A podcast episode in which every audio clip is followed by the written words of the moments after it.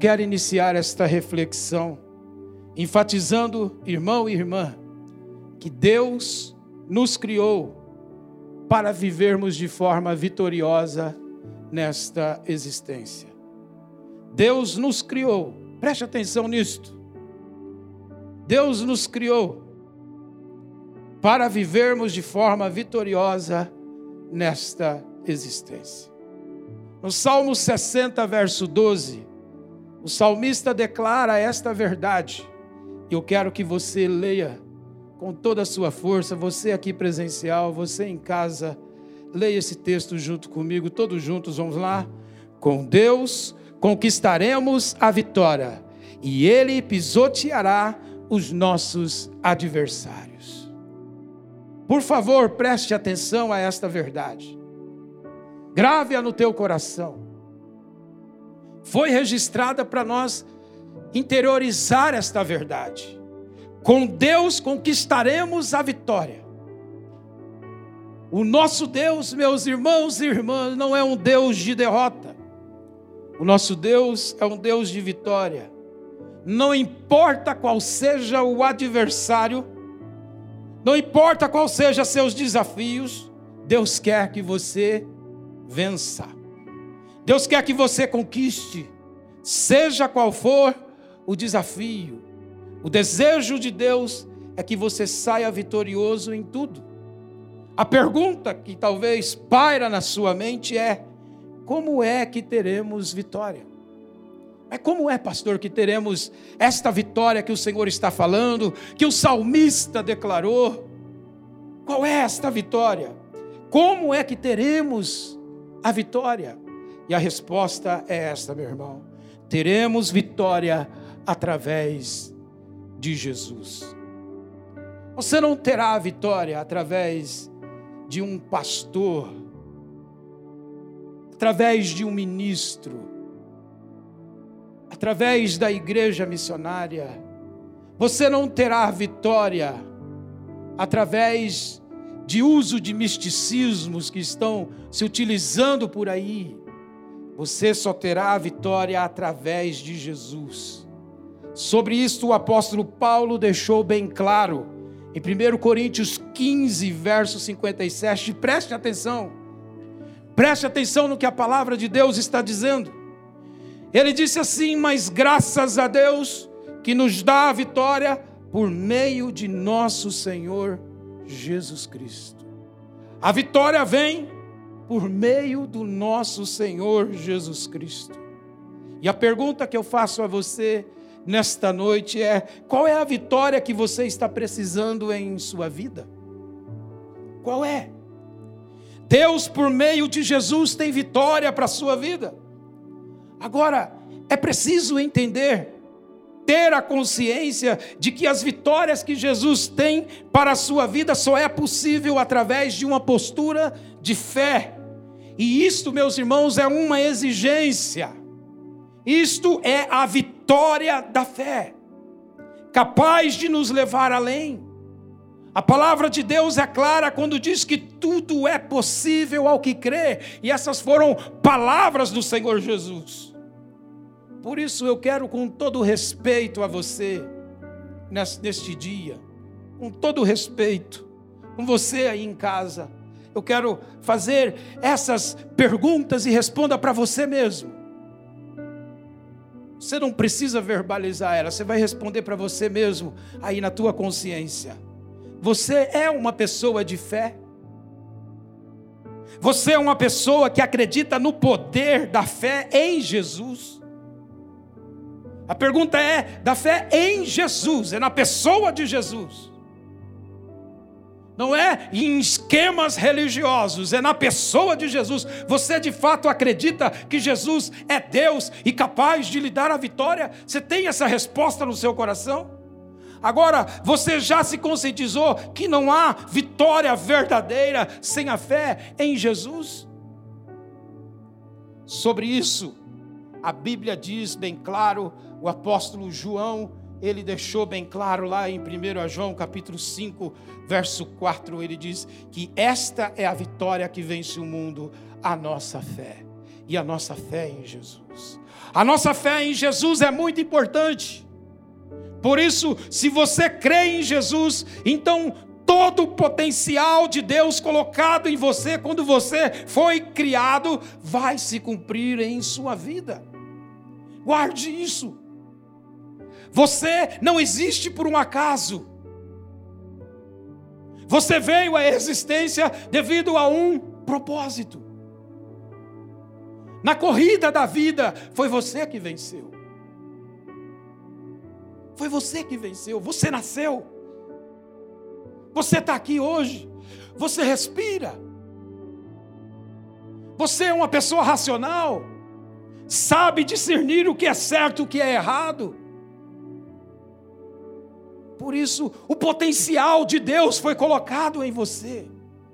Você é um ser, e como disse um filósofo, Penso, logo existo. Você é uma pessoa que pensa, que raciocina. Você existe. E se você existe, é porque Deus tem um propósito para você.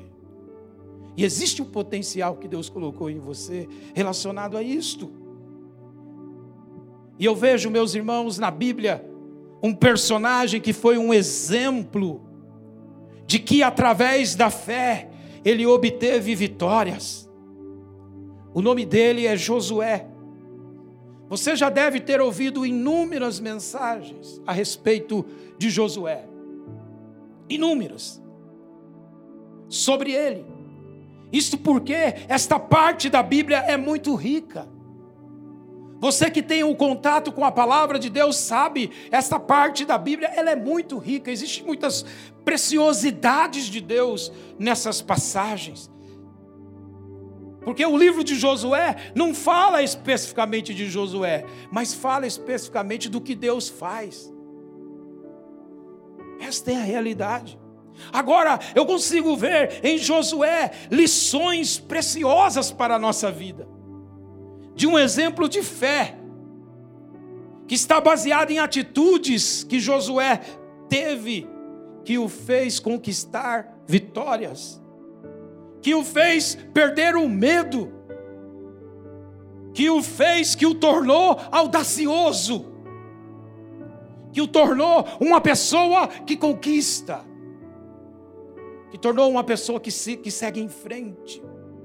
E eu quero que você, com toda atenção, acompanhe comigo o texto da palavra de Deus, com muita atenção. Apenas algumas partes do capítulo 1 de Josué. Vamos comigo, olha lá.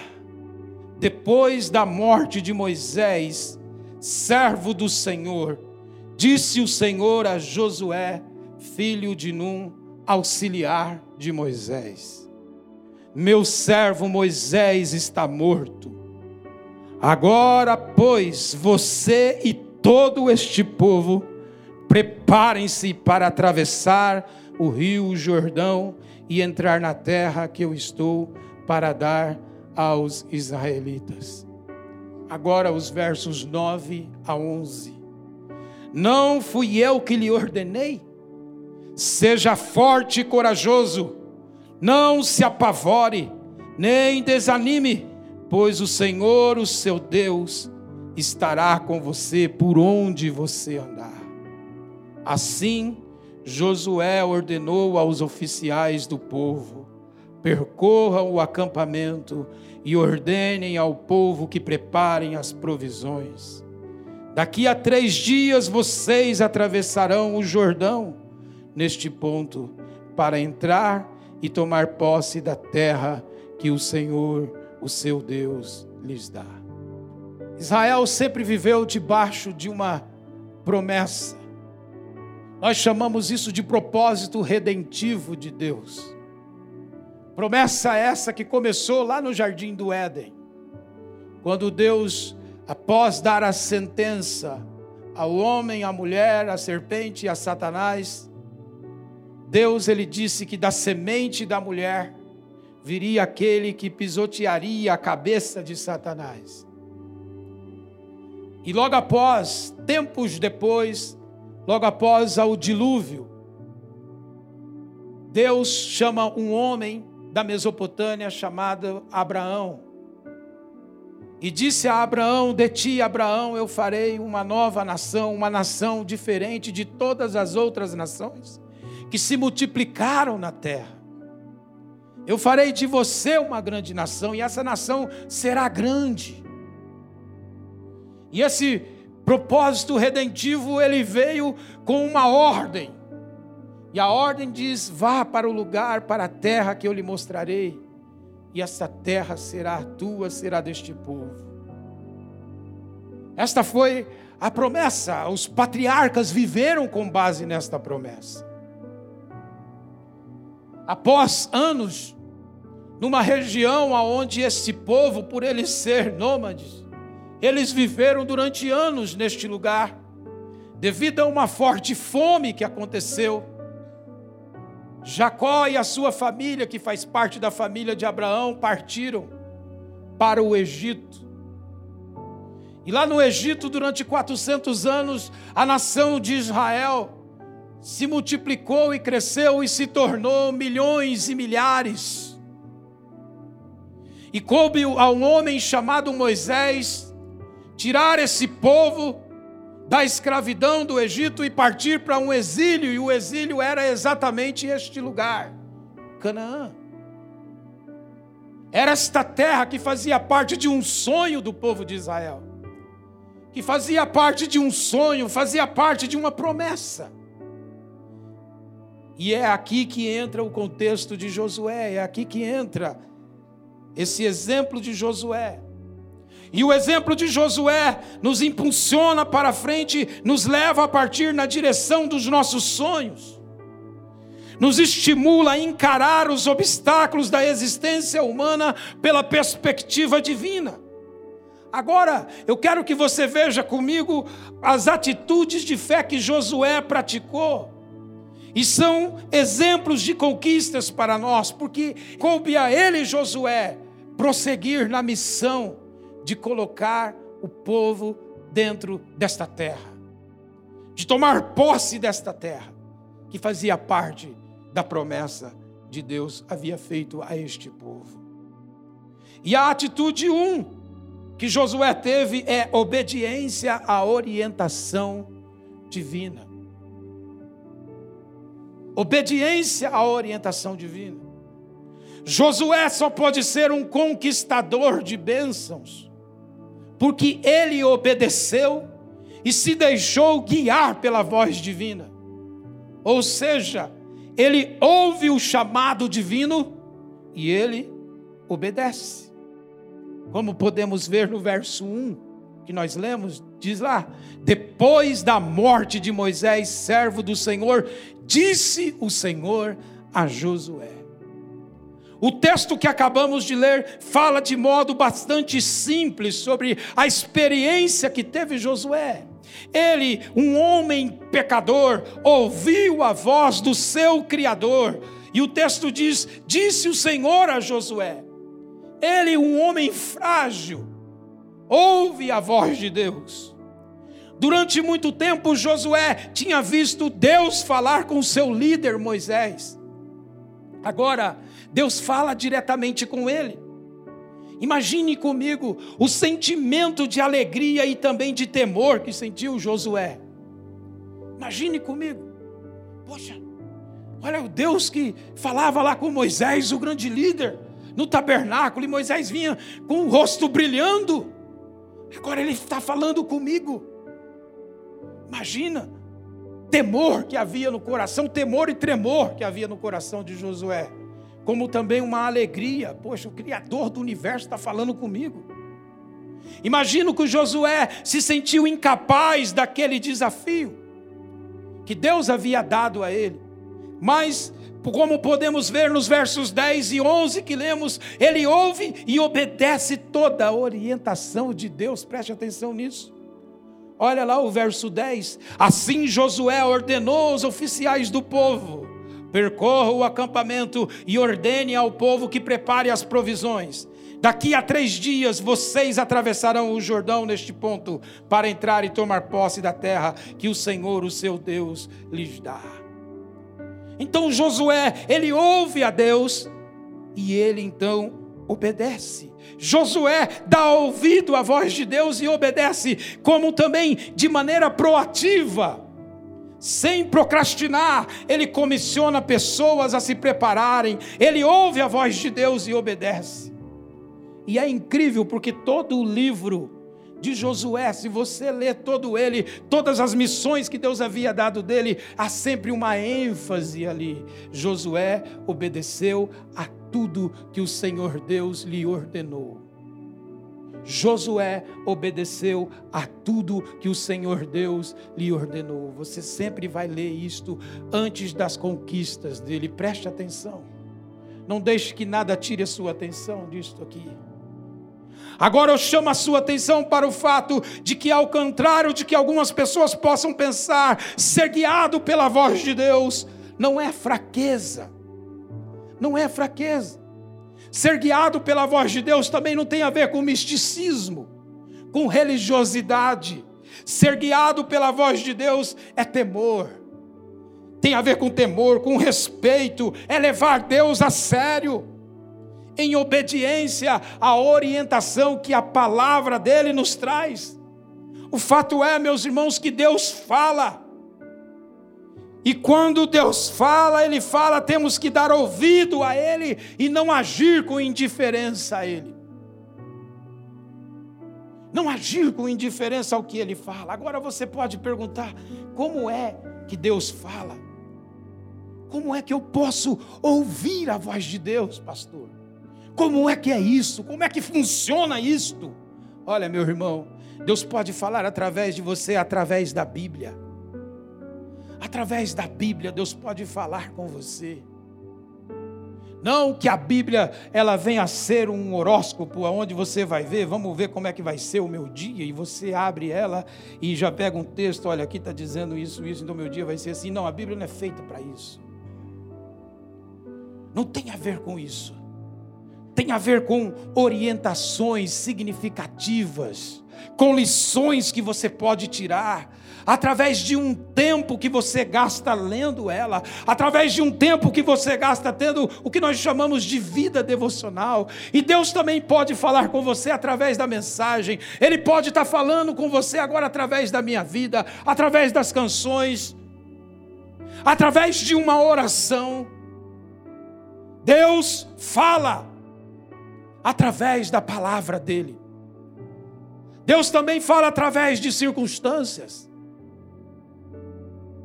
Eu não quero generalizar, mas existem circunstâncias na vida que é Deus falando com você. Eu não quero generalizar aqui, dizer que tudo é isto. Preste bastante atenção, para que você depois não possa entender errado. Mas Deus também fala através de doenças através de fracassos. Preste atenção nisto, porque tudo isso também pode ser Deus falando com você, para você parar, refletir, para você buscá-lo.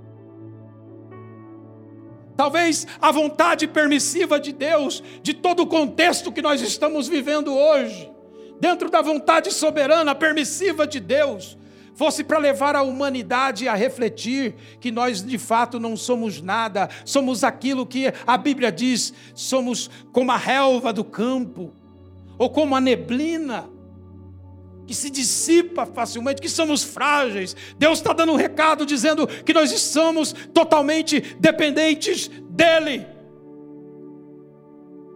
Agora preste atenção, eu não quero generalizar e dizer que tudo é isto. Porque existem doenças, fracassos que são circunstâncias da vida, são escolhas. E são circunstâncias da vida. Agora, existe sim maneiras e formas de Deus falar com a gente através da circunstância. Preste bastante atenção nisso. Através de convicções, algo intuitivo. Deus fala através disso.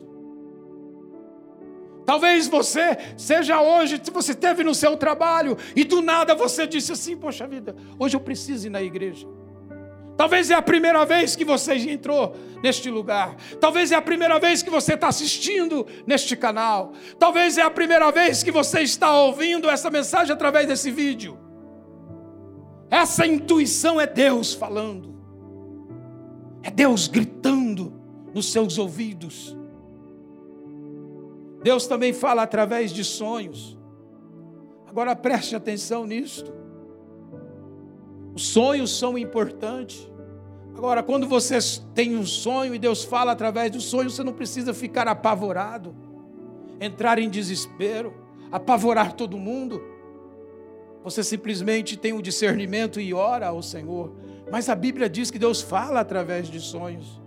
Foi assim com José, quando ele teve com, com Maria. Foi assim com ele. Foi assim com o próprio Jacó. Foi assim com o próprio José no Egito. Foi assim com o próprio apóstolo Paulo, quando ele estava sendo levado à ilha e ele o navio naufragou. Através de um sonho Deus falou com ele. Alguns sonhos são alguns avisos, é preciso dar importância para isso. Faz parte do nosso inconsciente, é claro. E 80% é desabafo da nossa mente, desabafo das nossas preocupações, ou também das nossas maldades, né? Porque o, às vezes a gente se converte, mas o inconsciente não se converte. Lá no inconsciente a gente mata pessoas. A pessoa também diz, mas pastor, eu sonhei tanto querendo matar meu marido. Isso aí é só um aviso, meu irmão. É? É só um aviso do seu inconsciente. Lá no inconsciente, ali para fora está amorzinho daqui, mas lá no inconsciente sonha correndo atrás do marido, querendo matar ele. O inconsciente precisa converter também. Mas Deus fala através dos sonhos.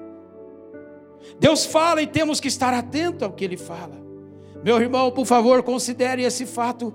Você tem dado ouvido à voz de Deus. O que foi que Deus lhe disse para fazer? Ou o que Deus está dizendo para você fazer? Qual a voz orientadora para a sua vida? No caso de Josué, envolvia uma missão, envolvia um trabalho. Por quê? Porque Moisés havia morrido, então agora cabia a ele cumprir a missão e prosseguir com o povo de Israel, que era cerca de 3 milhões de pessoas, imagina isso.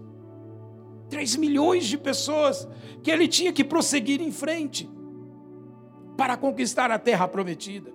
O desafio que Deus havia dado a ele era o de atravessar o rio Jordão. Vai, Josué, atravessa o rio Jordão. E entrar com os israelitas em Canaã, ele deu ouvido a Deus e foi, ele permitiu ser guiado pela voz de Deus. E eu pergunto a você nesta noite: qual é o, o desafio, o teu desafio hoje? Qual é o teu desafio? Talvez Deus esteja dizendo há tempos, há dias, há semanas, há meses, dizendo: converta-te a mim, entregue-se a mim. Mude de vida. Pare com isso. Eu pergunto: qual é o teu desafio? Qual é o Jordão que você tem que atravessar?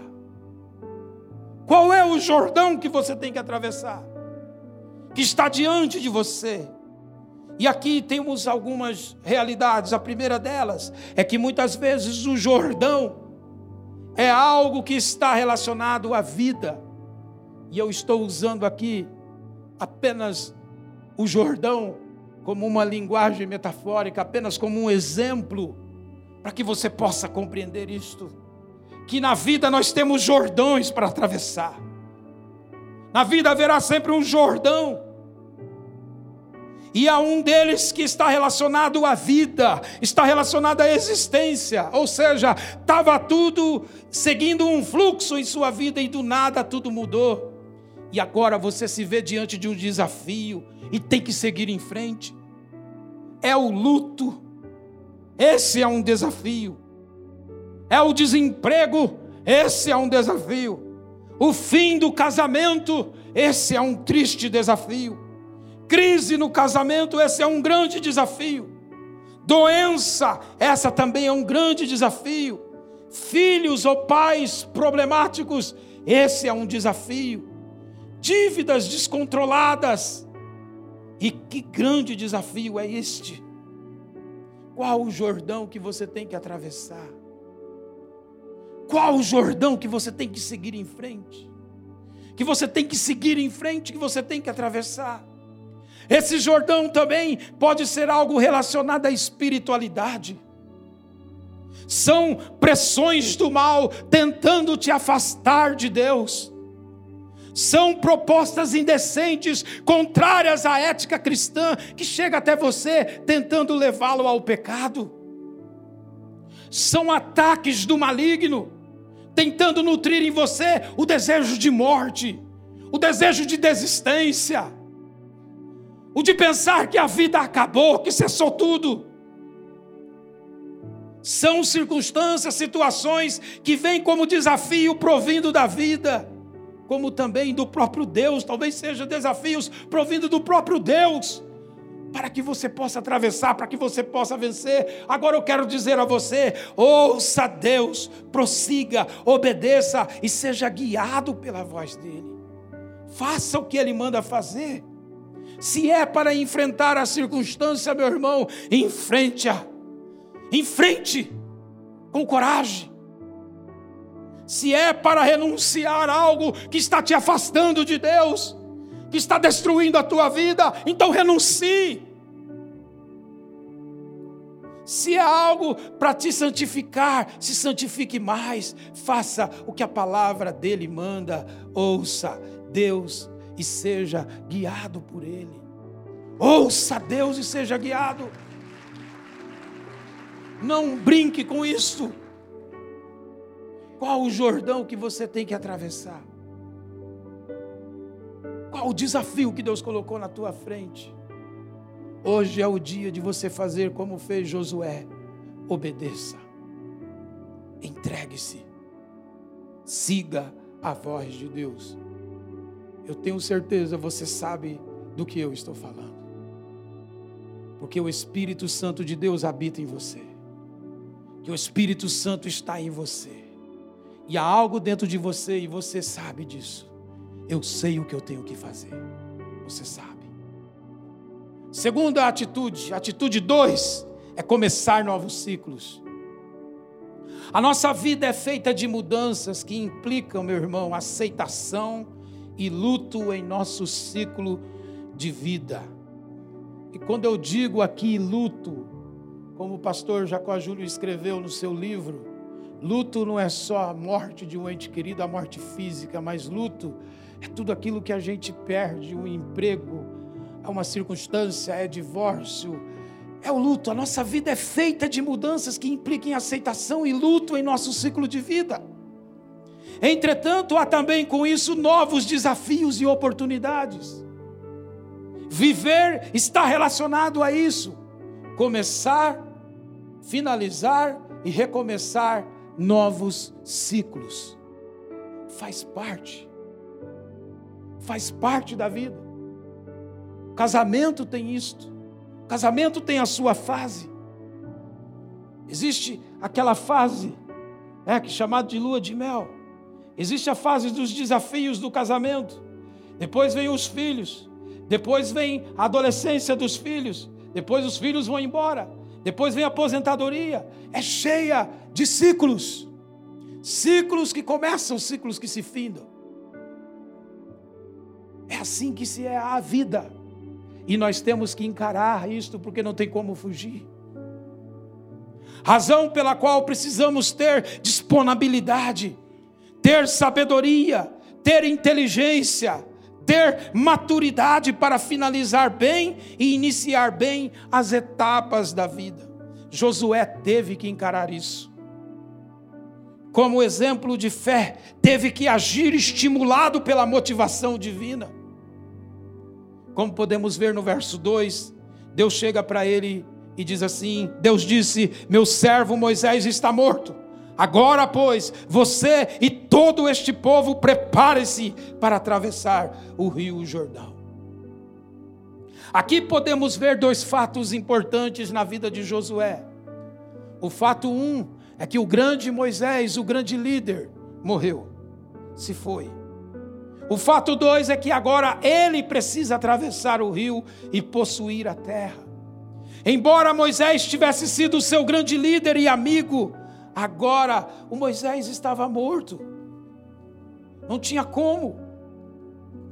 O Moisés já não estava mais ali. Era novos desafios que estava chegando. E Josué, meus irmãos, ele entendeu que não poderia ficar chorando, lamentando pelo fato ocorrido. A ordem de Deus era que ele olhasse para frente. A ordem era para ele finalizar aquela etapa e aquela crise e seguir em frente. E eu quero que você pense comigo agora e avalie, por favor, seu coração. O que Deus está dizendo hoje para você finalizar na sua vida? Existem pessoas aqui hoje que precisam finalizar um ciclo que já findou. Deus não espere que você negue a etapa que findou, não. O fato aconteceu. Mas existem pessoas ainda presas ao passado. Existem pessoas ainda presas a um ciclo que já se findou, não conseguiu finalizar a etapa. E às vezes o passado foi um passado bom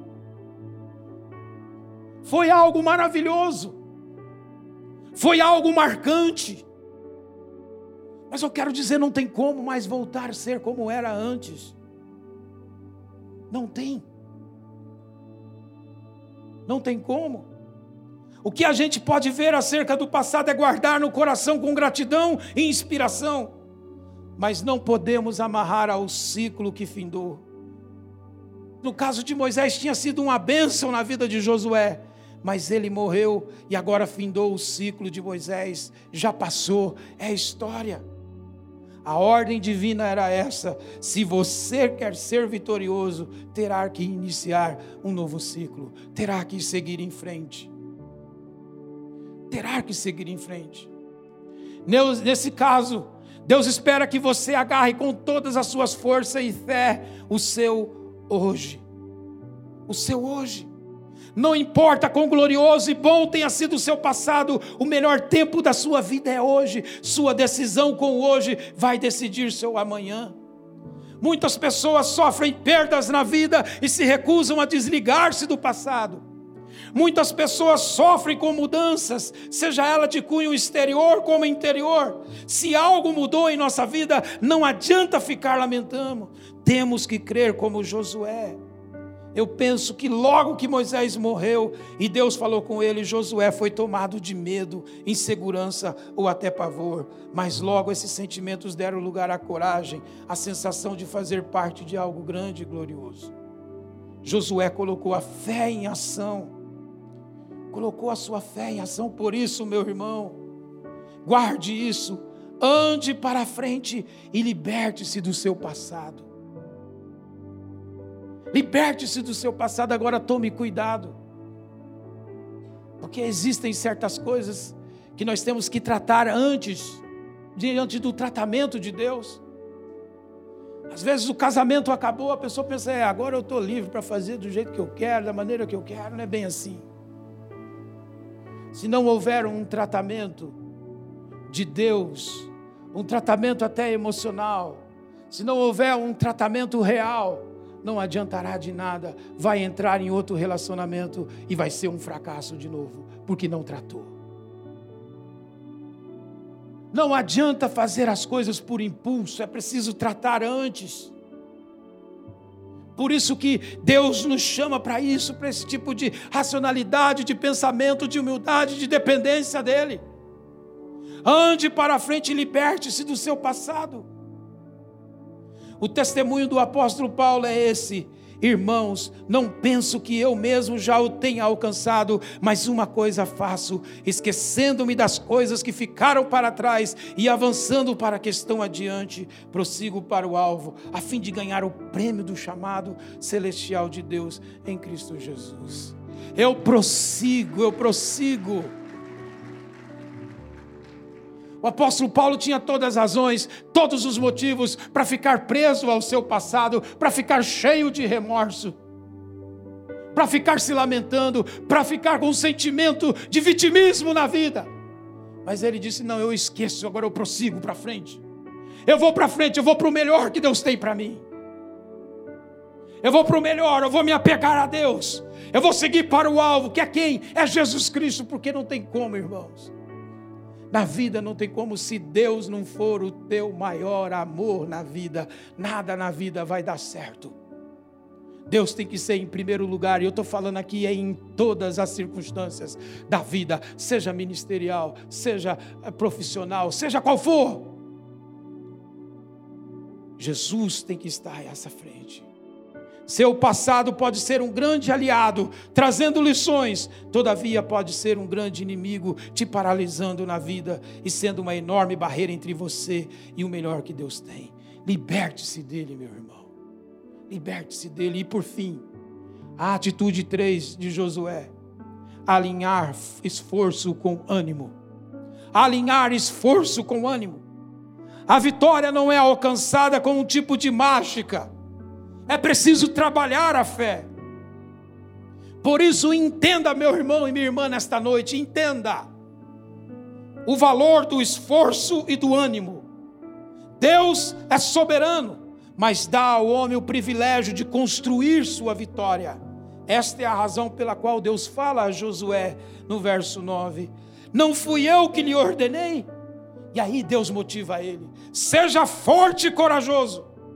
Não se apavore, ele, Deus diz, não se desanime, pois o Senhor, o seu Deus, estará com você por onde você andar. Eu vou estar com você por onde você andar. No texto que lemos, meus irmãos, está bem claro que Deus enfatizou a Josué a importância do esforço. Seja forte. A importância do ânimo. Seja corajoso em frente para obter êxito na ordem de conquistar a terra prometida. Sem esforço e ânimo, ninguém conquista grandes coisas. Por isso a mensagem de Deus é clara: alinhe sua atitude com a fé em Cristo. Alinhe sua atitude com a fé na pessoa de Jesus. A Bíblia diz que aqueles que confiam no Senhor são como os montes de Sião, que não vão se abalar facilmente, mas permanecem para sempre. Em Filipenses 2,13 diz que Deus é quem efetua em nós tanto querer quanto realizar, segundo a sua boa vontade. E isso está relacionado quando estamos alinhados com coerência com a mente dele, com a mente de Cristo. Portanto, veja agora se você tem mantido a atitude daqueles que creem. Pense, reflita. Eu tenho mantido a atitude daqueles que creem daqueles que de fato têm fé em Jesus. Meus irmãos, existem momentos que não somos bem-sucedidos pelo fato de não acreditarmos no nosso potencial, de não acreditarmos na nossa capacidade de superar os baques que a vida dá. E o que fazemos então é desistir. Olhamos mais para as dificuldades do que para Deus, e o resultado é sepultar nossos sonhos, talentos e potenciais, e não vivemos o melhor de Deus para nós. Temos que tomar cuidado com isso. A palavra de Deus diz que eu e você somos obras de arte de Deus, criados para as boas obras. Existe um potencial que Deus nos deu. E você, meu irmão e minha irmã, carrega a semente divina dentro de você. Carrega a presença de Deus dentro de você. Deus disse a Josué: olhe, não tenha medo, pois eu estou com você, você não está só. Da mesma maneira, Ele fala a mim, a você não podemos menosprezar e nem agir com indiferença com Deus, pois Ele é um Deus presente. Ele é um Deus presente, meu irmão. A Bíblia diz que quando que mais ainda que alguém nos abandone, Deus jamais nos abandonará. Faça a sua parte. Tenha ânimo. Prossiga. Entregue-se a Deus. Passe a seguir os critérios de Deus. Deus disse a Josué, no, verso, no versículo 7, ele diz assim: Não se desvie dela, da palavra de Deus, nem para a direita, nem para a esquerda, para que você seja bem sucedido por onde você andar. E eu quero dizer para você, meu irmão, que os critérios de Deus é protetivos para a sua vida, é proteção para a sua alma. Por isso, os critérios divinos existem para nos proteger. Isto porque quando seguimos esses critérios de Deus, que a palavra de Deus diz, estabelecidos por Deus, disciplinamos a nossa mente. E uma atitude mental positiva, otimista, junto com uma espiritualidade sadia, andando em fé, amor e confiança, produzirão êxito e sucesso na vida, segundo Deus, meus irmãos. Guarde isso. E é por isso que precisamos estar sempre no meio de pessoas de Deus que precisamos estar sempre na comunhão da igreja, aonde há um ambiente de motivação para a vida, onde há prestação de contas, onde há tratamento, aonde nós podemos ser eficientes, ser significativos através dos ministérios, aonde nós podemos manter a paz uns com os outros em uma só fé, um só amor, um só espírito. E é dessa maneira que somos fortalecidos e animados para prosseguir. E é assim que a conquista vem, é assim que a vitória vem. A Bíblia diz que o Senhor Deus era com Josué, no capítulo 6, verso 27, e que todas as promessas de Deus foram cumpridas em Josué 21, 45. Meu irmão e minha irmã, preste atenção. Josué seguiu a voz de Deus Josué seguiu os critérios que o tornou bem-sucedido segundo Deus. Pois com Deus, meus irmãos, é assim, nós vamos além. É o milagre que ele está fazendo hoje. Se você crê, esta é a vitória da fé para o teu coração. Se você crê, fecha os teus olhos. Se você quiser e você puder, coloque a sua mão no coração. Ó oh Deus amado, eu acredito que cada pessoa que o Senhor trouxe aqui, Senhor, o Senhor trouxe com este propósito de ouvir a tua voz, ó Pai, de ouvir o teu clamor, Senhor, de ouvir, ó Pai celestial, a que a tua palavra tem a dizer e este irmão, esta irmã que está com a mão no coração, Senhor, eu oro para que um milagre aconteça, para que a vitória aconteça, Pai. Neste coração, muitas das vezes atribulado, Senhor. Senhor, neste coração, muitas vezes tumultuado, muitos barulhos na alma, muita falta de paz. Senhor, faça um milagre hoje, faça um milagre agora, em o um nome de Jesus que eles possam conquistar a vitória, Senhor. Que eles possam ir além, ó Pai, do que se possa imaginar, Senhor. Eu creio, Pai, no poder da oração agora, e eu creio que a libertação está acontecendo, que a cura está acontecendo, Senhor, neste lar, nesta família, sobre essas vidas. Eu creio que a salvação está chegando neste coração. E tal como Josué, eles estão pela fé conquistando os planos e sonhos, o melhor que o Senhor Deus tem para essas vidas. E eu creio que vão testemunhar essas maravilhas, pois só o Senhor é o Deus que pode fazê-los atravessar com fé o Jordão da sua vida. Missionária Central de Maringá